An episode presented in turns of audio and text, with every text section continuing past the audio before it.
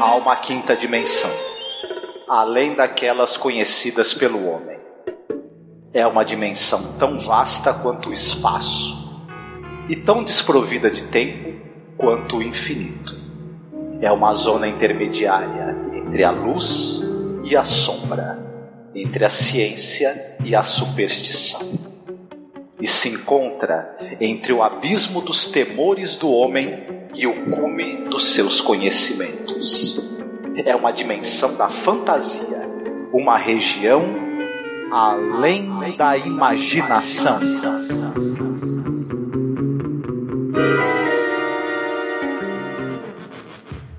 You are now the proud possessor of a robot built in the form of a woman.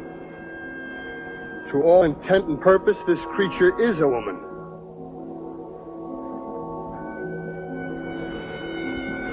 Physiologically and psychologically, she is a human being with a set of emotions and a memory track. The ability to reason, to think, and to speak. She is beyond illness, and under normal circumstances should have a lifespan similar to that of a normal human being. Her name is Alicia. My name's Alicia. What's your name? Get out of here. Get out of here. I don't need a machine. Go on, get out of here. Lonely, I'm Mr. Lonely. I have nobody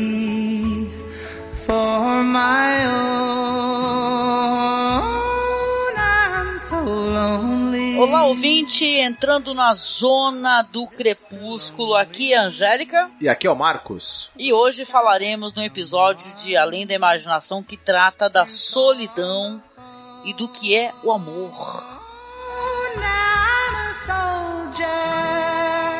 Olha que interessante, né, Marcos? Sim, sim. Esse episódio ele é, é o sétimo episódio da primeira temporada.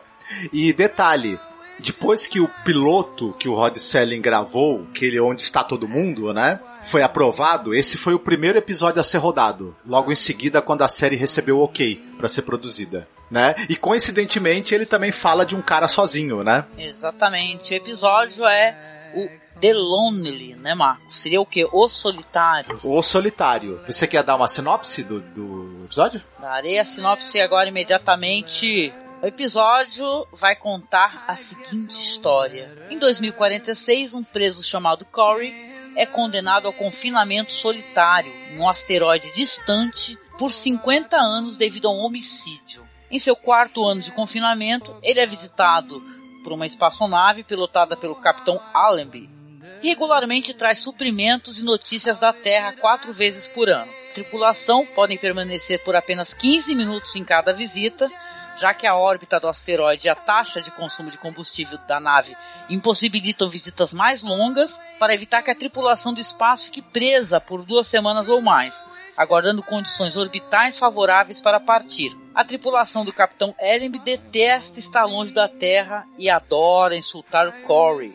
Esse episódio aqui, ele vai contar essa história, como eu estava falando, e vai trazer uma curiosidade, né, um elemento de sci-fi, né, que eu acho que na série, é, como a gente está fazendo os podcasts é, com a ordem aleatória, né, conforme a gente vai assistindo, esse é um episódio que ele fala assim mais claramente dessa questão sci-fi, né, e tal, de mostrar um, um, ser humano vivendo num asteroide sozinho. E tem uma curiosidade, né, em 2016 o asteroide, né, que seria esse asteroide, né, que é o 469219, não sei se é assim que fala, ele foi descoberto, né? Ele está realmente está a 9 milhões de quilômetros da Terra.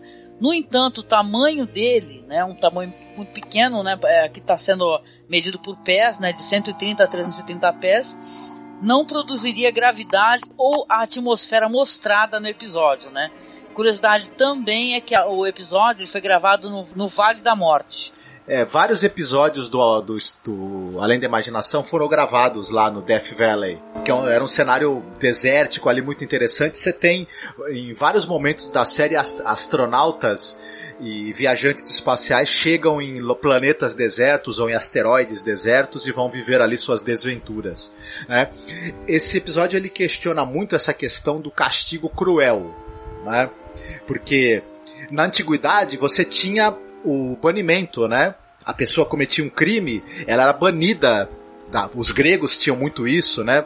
Por exemplo, a Inglaterra mandava para a Austrália, né? Tinha uma colônia penal. O Brasil, né, foi fundado por degredados também, pessoas que, é, que muitas tinham cometido crime e, e tinham sido mandadas aqui para o desterro. É, aí, no caso, essa, é, esse episódio questiona o seguinte: será que realmente é, era justi justificável? Tudo bem, o cara cometeu um homicídio, né? Ele alega o personagem do, do Corey do Corey, né, que é vivido pelo Jack Warden. Ele alega que ele é inocente, que na verdade ele agiu em legítima defesa, enfim. A série não chega a, a, o episódio não chega a definir se ele realmente é culpado ou não. Mas será que mesmo por um crime de como esse, você mandar o cara para outro planeta, condenar o cara a uma total solidão e a total ausência de convívio humano, porque um, um, prisioneiro do, numa prisão aqui na Terra, né, ele convive com os carcereiros, convive com outras, com os outros presos e também tem visitas de parentes, enfim, periódicas, né? Isso, isso é impossível para esse personagem. Ele só vê é, quatro vezes por ano durante 15 minutos o pessoal que vai trazer suprimento para ele, né? Então a coisa ele, muito cruel que vai levando ele à loucura, né? Exatamente. Eu acho que o episódio também ele trata, sim, sobre essa questão que você está falando, mas também sobre a possibilidade do ser humano ser capaz de amar uma inteligência artificial, né? Porque vai ter aí um outro elemento que vai ser adicionado à história, que justamente esse capitão aí que ele fica levando é, é, suprimentos, também fica levando, sei lá, cartas, ele joga xadrez, por exemplo, com, com o preso, né? Que é o Corey. Uma hora ele vai levar uma mulher, né? Uma robô né? E é engraçado, assim, porque a série é explicada assim num bilhete que ele deixa pro, pro Corey, né? Que ela é uma mulher em todos os sentidos. Ela é capaz de sentir emoções, ela é capaz de sentir dor. É, é, depois ela mesma, conversando com ele, ela é capaz de sentir fome. Então é, é uma inteligência artificial que tem, ela tem uma, uma, certa plenitude assim na questão humana, né? Ela tem, é como né, a gente já viu em filmes como Inteligência Artificial, por exemplo, né? O que, que é você ter um robô um, uma coisa mecânica, né? Blade Runner, né, também. Isso, Blade Runner, que você, que você vê que eles têm emoções, que eles sofrem, se você bater eles sentem dor, é, sentem fome, sentem solidão, né? Então é muito interessante, eu acho que essa questão também é colocada, né? Para além desse negócio do confinamento cruel, né? Na verdade, o episódio faz uma brincadeira interessante, é, o solitário, né, The Lonely, e a solitária, né, que é uma solitária gigante, né? Na verdade, Rod Serling coloca isso na narração dele, ele coloca assim: Testemunhe se você quiser uma masmorra feita de montanhas, salinas e areia que se estendem até o infinito. Essa masmorra tem um preso, o James A. Corey, e esta é a sua residência, um barraco de metal, um velho carro de turismo que se agacha ao sol e não chega a lugar nenhum, pois não há para onde ir, e para o registro, no caso o texto do, do Rod Serling, fala assim, que ele é um criminoso condenado a confinamento solitário. E esse confinamento, no caso, se estende aonde os olhos possam ver, porque essa masmorra específica está em um asteroide a 9 milhões de milhas da Terra. Agora, testemunhe, se quiser, a mente e o corpo de um homem que murcha no sol, um homem morrendo de solidão, né?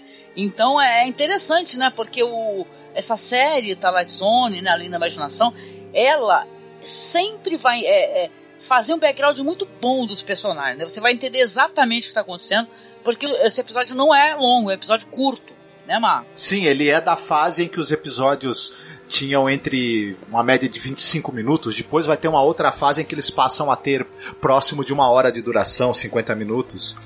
E mas é, o roteiro que é muito afiado, também é o roteiro do Rod Selling. Esse episódio é dirigido pelo Jack Smite, que é o diretor daquele filme Uma Sombra Passou Por Aqui, que é uma adaptação do livro Homem Ilustrado do Bradbury, né? Ah. Sim, não, e detalhe, tem, a gente tem podcast, tá? Uhum. Sobre o Homem Ilustrado, é um podcast lindo. Vão lá verificar, gente, que é bem legal. Isso. É, é, então, o roteiro ele é muito preciso, né? Porque é, ele consegue poucos minutos e situar a gente né, e, fa e, fazer com que a gente é, entre em contato. É engraçado, quando a, a, nave desce e chegam o chega o personagem do o Capitão Alembi, que é o, o John Denner, que é o ator, a, o desespero do Corey né? Para que o capitão fique um pouco mais, converse com ele, jogue uma partida ali com ele, enfim, a, a passar esses 15 minutos com o cara, é, com, esse, com, essa, com, esse, com esse outro ser humano que se propõe a, a, a trocar algumas palavras com ele, a ter um pouco de empatia com ele, o desespero dele para poder aproveitar esses pou, poucos minutos já situa a gente é, pra gente entender o quão solitário e desesperado esse cara tá né? E também faz com que a gente perceba que ele não é um sujeito é, desprovido de sensibilidade, ele não é um assassino cruel, é, sanguinário e sem sentimentos, um, um louco sociopata. Ele é uma pessoa, né? Com sensibilidade, com necessidade de interação humana e tá ali numa situação realmente desesperadora, né? E isso acaba amolecendo o coração do, do, personagem do Capitão Alembi, né? Ele também quer de alguma maneira trazer um alento para esse cara, né? Ele, ele tem um olhar humano para esse, pra esse prisioneiro, né? É, você já tem toda essa questão da solidão, do desespero, né? Você imagina a gente estar tá sozinho no asteroide, né? Um local, que detalhe, é um local ensolarado, é um local é, onde inclusive o pessoal quando foi filmar, todo mundo sofreu com o problema do, do, do calor, da temperatura, desidratação, foi muito complicado filmar nesse local. Agora você imagina então como vai se desenrolar isso daí, porque quando o, o capitão, né, ele chega com a nave com uma caixa que ele entrega inclusive escondido ali dos outros tripulantes, né, para ele, fala para ele abrir somente quando eles estiverem longe, né? E ele vê que é uma mulher. Isso é surpreendente, porque o Corey, ele ele ele acha aquilo uma esmola, né? E ele trata essa essa robô que é a Alicia né, que é interpretada pela atriz. É, você até comentou qual é o nome dela? Ela é a Jean Marsh. Ela é a nossa querida é, rainha Bavimorda do filme do Willow, Na Terra da Magia, né? Eu não ia nunca imaginar. Mas é assim, quando ela se apresenta a ele, né, que ele não precisa, é apenas ele deixar o oxigênio, né, que ela vai funcionar normalmente, ele a trata com uma dureza, com uma rispidez, né, porque ele acha que aquilo é uma esmola, porque ele, na verdade ele fala que ele, o crime que ele cometeu foi legítima defesa, a justiça foi ineficaz no caso dele, né? Então tem tudo isso daí, mas quando ele a conhece, quando você pensa, nossa, ele vai ver um outro ser humano, ou o que seria não, uma aparência de um ser humano, uma, uma coisa com aspecto humanoide, que diz para ele que tem sentimentos, porque ela fala para ele, né? Ele pergunta: você tem fome? Você tem sede? Você sente dor? E tal, e ela sempre fala que sim né? E sim, o momento que ele, inclusive, a agride, ela começa a chorar. E aí ele se sente tocado e a partir dali ele vai ter uma outra, uma outra maneira de se conduzir com essa robô, né, no caso. E você vê que é, é, muito curto isso no episódio, né, porque mostra ele com ela, ele olhando as estrelas, falando das constelações, e ela uma companhia com ele jogando xadrez, né, e depois isso daí, claro, porque a gente tá falando de Twilight Zone, e nada nessa série vai ser uma coisa que não vai deixar uma questão para você analisar, é vai uma surpreendente virada nessa história, né, Marco? Sim, não, eu ia acrescentar também nisso tudo que você está falando, nessa questão da relação dele com a robô, com a Alicia, que é interessante também que a série ela não, claro, é, como você falou, é uma série pudica, né? No sentido de tratar questões de sexo e tudo, em momento algum ela você tem a palavra visita íntima, sexo, etc, mas fica muito claro, muito subentendido que também ele pode ter relações sexuais com ela, que ela pode ser uma mulher completa para ele, né?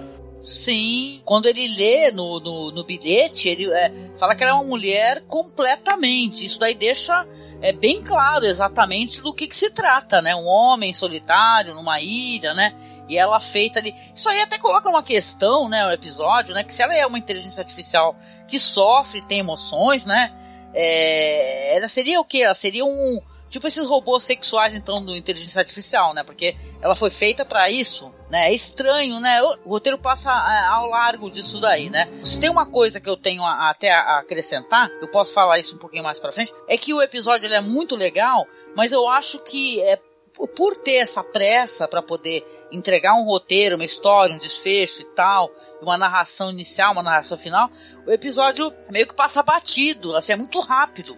Né, toda essa transformação dos personagens, tudo que vai se alterar. Então, esse, esse episódio, ele tematicamente, ele acaba é, conversando um pouco com o inteligência artificial, né, que é o é, baseado no livro lá Super Brinquedos Duram o Verão Todo, né? Do Brian Aldiss, e também com, com, com ideias assim de livros do Asimov, o Homem Bicentenário, por exemplo, mas não há tempo na história para desenvolver a, a personalidade e os conflitos da Alicia, da, da, da personagem que é o robô. Que ela, se ela tem sentimentos e tem raciocínio, é claro que isso deveria gerar também uma afeição dela em relação ao, ao, ao personagem do Corey. Então, é, é, tematicamente conversa com essas outras histórias, mas sem poder é, se estender ou se aprofundar na psicologia da Alicia, da personagem que é o androide, né? É uma pena. Não, e o episódio, ele vai chegar assim numa, num, num, momento meio trágico, né? Porque o capitão, né, ele vai chegar com a nave correndo, né?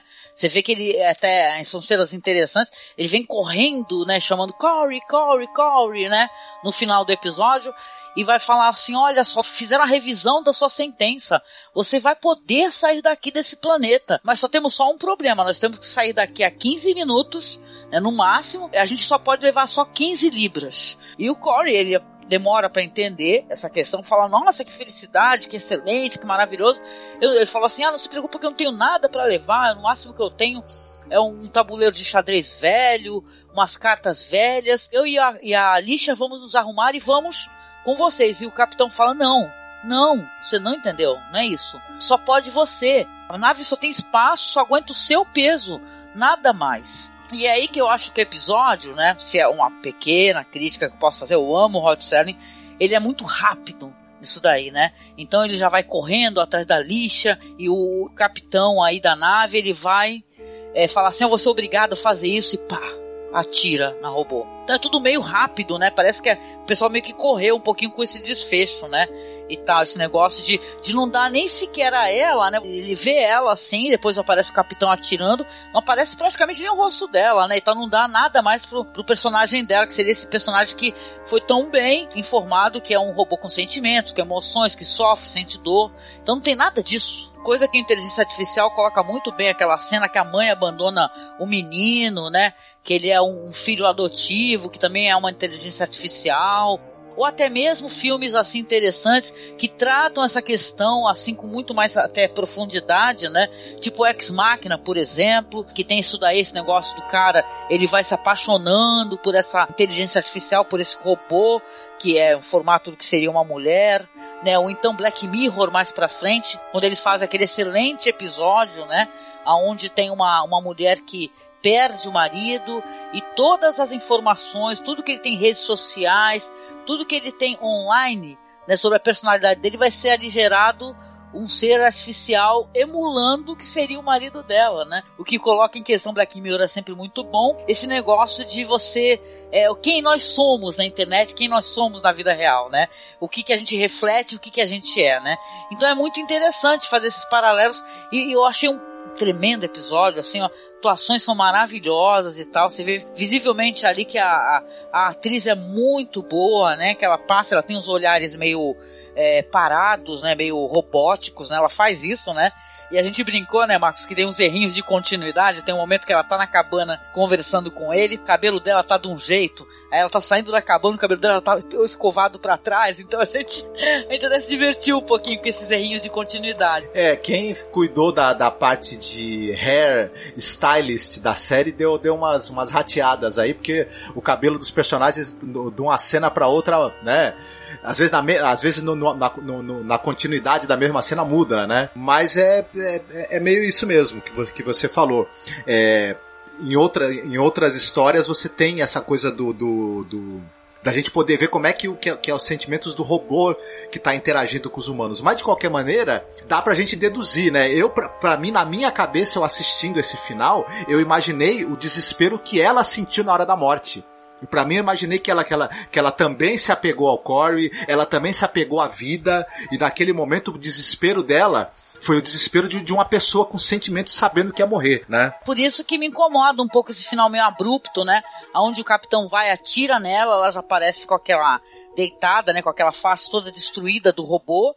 Né? E ele olhando assim pros circuitos assim, né? Em curto e fala assim, ok, ok, eu vou com vocês, tudo bem, né? E ele toma uma real consciência, né? É interessante a gente conversar porque o episódio se dá o trabalho de humanizar essa personagem pra gente muito, né? Humaniza para depois desumanizar totalmente, né? Então é nisso daí que eu fiquei meio assim, me perguntando assim. É claro que a questão ali talvez nem seja exatamente esse romance, né? entre a robô e o humano, né? Talvez, né? Talvez seja mais essa questão da, da impiedade humana, né? Do cara ficar preso solitário num, num asteroide, né? Rodando espaço. Não, mas, mas ele também, assim, discute essa questão do utilitarismo que o ser humano tem. Eu crio uma máquina com, que tem inteligência e sentimentos para ela me servir e quando ela não me serve mais, eu descarto como se ela não, não, não fosse nada. Ela, ela, ela, ela, ela tem vida enquanto ela me serve.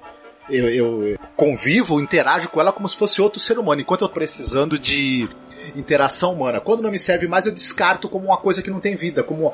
E, e, essa, e essa dicotomia que o ser humano tem, é, de, de, ter, de ter essa visão utilitarista para os outros e para as outras espécies também, animais que, vi, que convivem com ele, ela está implícita nessa história, né? E tal. E isso também é interessante. Não, o ser humano tem visão utilitarista até para o próprio ser humano, né, e tal. Tem muitas pessoas que têm essa personalidade utilitária, né?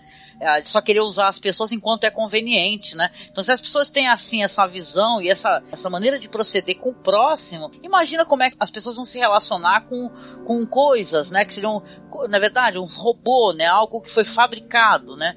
Então é interessante, deixem aberta muitas questões assim, aberta a discussão, acho eu, né? Que é bem legal, um tremendo do episódio. Eu gosto muito desses dessas produções que tem um mínimo de, de atores em cena, sempre gostei, né?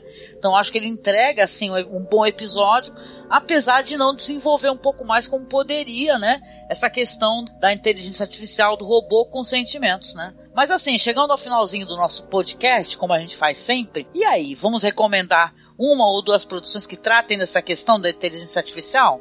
Sim, falando ainda daquela série de Outer Limits, o episódio 9 da segunda temporada, ele tem um episódio chamado Eu Robô, que é a história de um, de um robô que ele tem inteligência artificial e ele, ele é acusado de assassinar o dono dele, o proprietário dele e aí vai ter um julgamento e tudo mais, e, e, e vai ser julgado ali se, se é, os seres humanos devem continuar convivendo com essas máquinas ali que podem se revoltar contra eles. O, e, e é uma história muito interessante. E também trata dessa questão dos limites da relação do homem com a tecnologia e com outras inteligências criadas por ele, né? E é, é, bem curioso, é bem, é bem legal assim. E tem também um quadrinho que é A Sobrevivente, um quadrinho do, do, do autor francês Paul Guillon, né? Se você quiser até falar sobre ele, que eu sei que você gosta muito. Gosto, é um quadrinho erótico, é um quadrinho muito interessante. Eu não li todas as, ah, os quadrinhos que são mais de um, né? Acho que são três ou quatro partes, se eu não me engano, do Paul Guillon, né? Mas eu lembro que a, a mulher que fica sozinha, né? E ela acaba se relacionando romanticamente, para dizer o mínimo, né? Sexualmente, né? Com um robô, né? Só que é um robô com uma aparência que não é humanoide, né? Porque a gente tá acostumado a ficar assistindo, né? Esses filmes e tal, tipo Ex Machina, vai, né? Inteligência artificial, o homem bicentenário, esse daí é um robô com jeito de robô mesmo dos anos 50, sei lá, entendeu? E é bem. Ele começa divertido e termina numa história até meio política e tal, com assassinato. É, é muito interessante. Esse daí eu acho que pra dar uma lida até online, esse quadrinho do Poglon. Um quadrinho é clássico, né? Ele é antigo, né? Muito interessante, eu gosto muito desse quadrinho. Sim, é bem legal mesmo. E de minha parte aqui eu vou recomendar eu já falei durante o episódio sobre Ex Machina, que eu acho muito legal, muito interessante. É o, o meu crush, é, ator crush da vida, que é o Don Hal Gleason, né? Que eu adoro ele, né? Demais. E com a Alicia Vikander, né? Que também tá, acho que foi o primeiro papel, praticamente, onde ela chamou muita atenção né, recebeu todos aqueles louros, né, pela atuação, né, ficou muito, foi muito conhecido, acho que foi premiado por roteiro, se eu não me engano, esse Ex Machina. Então é isso, né, gente? Vamos sair aqui da nossa zona do crepúsculo. Beijo para vocês e até o próximo podcast, né, Marco? Fiquem bem, fiquem bem e tratem bem os robôs que vocês têm em casa, tá? Adorei isso.